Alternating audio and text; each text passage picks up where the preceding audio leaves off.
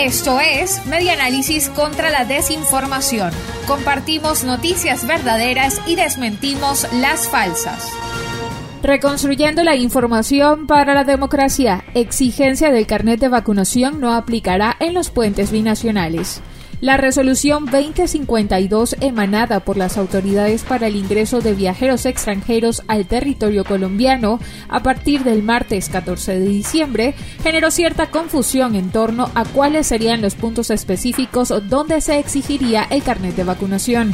En un primer momento se pensó que la regla también se aplicaría en los pasos terrestres, como los puentes internacionales Simón Bolívar y Francisco de Paula Santander.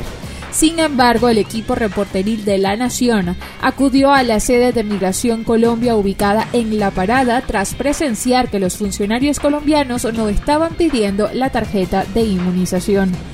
Un funcionario quien prefirió no ser identificado señaló que solo es para viajeros que ingresan al país vía aérea, mientras señalaba que por los puentes solo se estará pidiendo el cumplimiento del pico y cédula, el carnet fronterizo o en su efecto el pasaporte.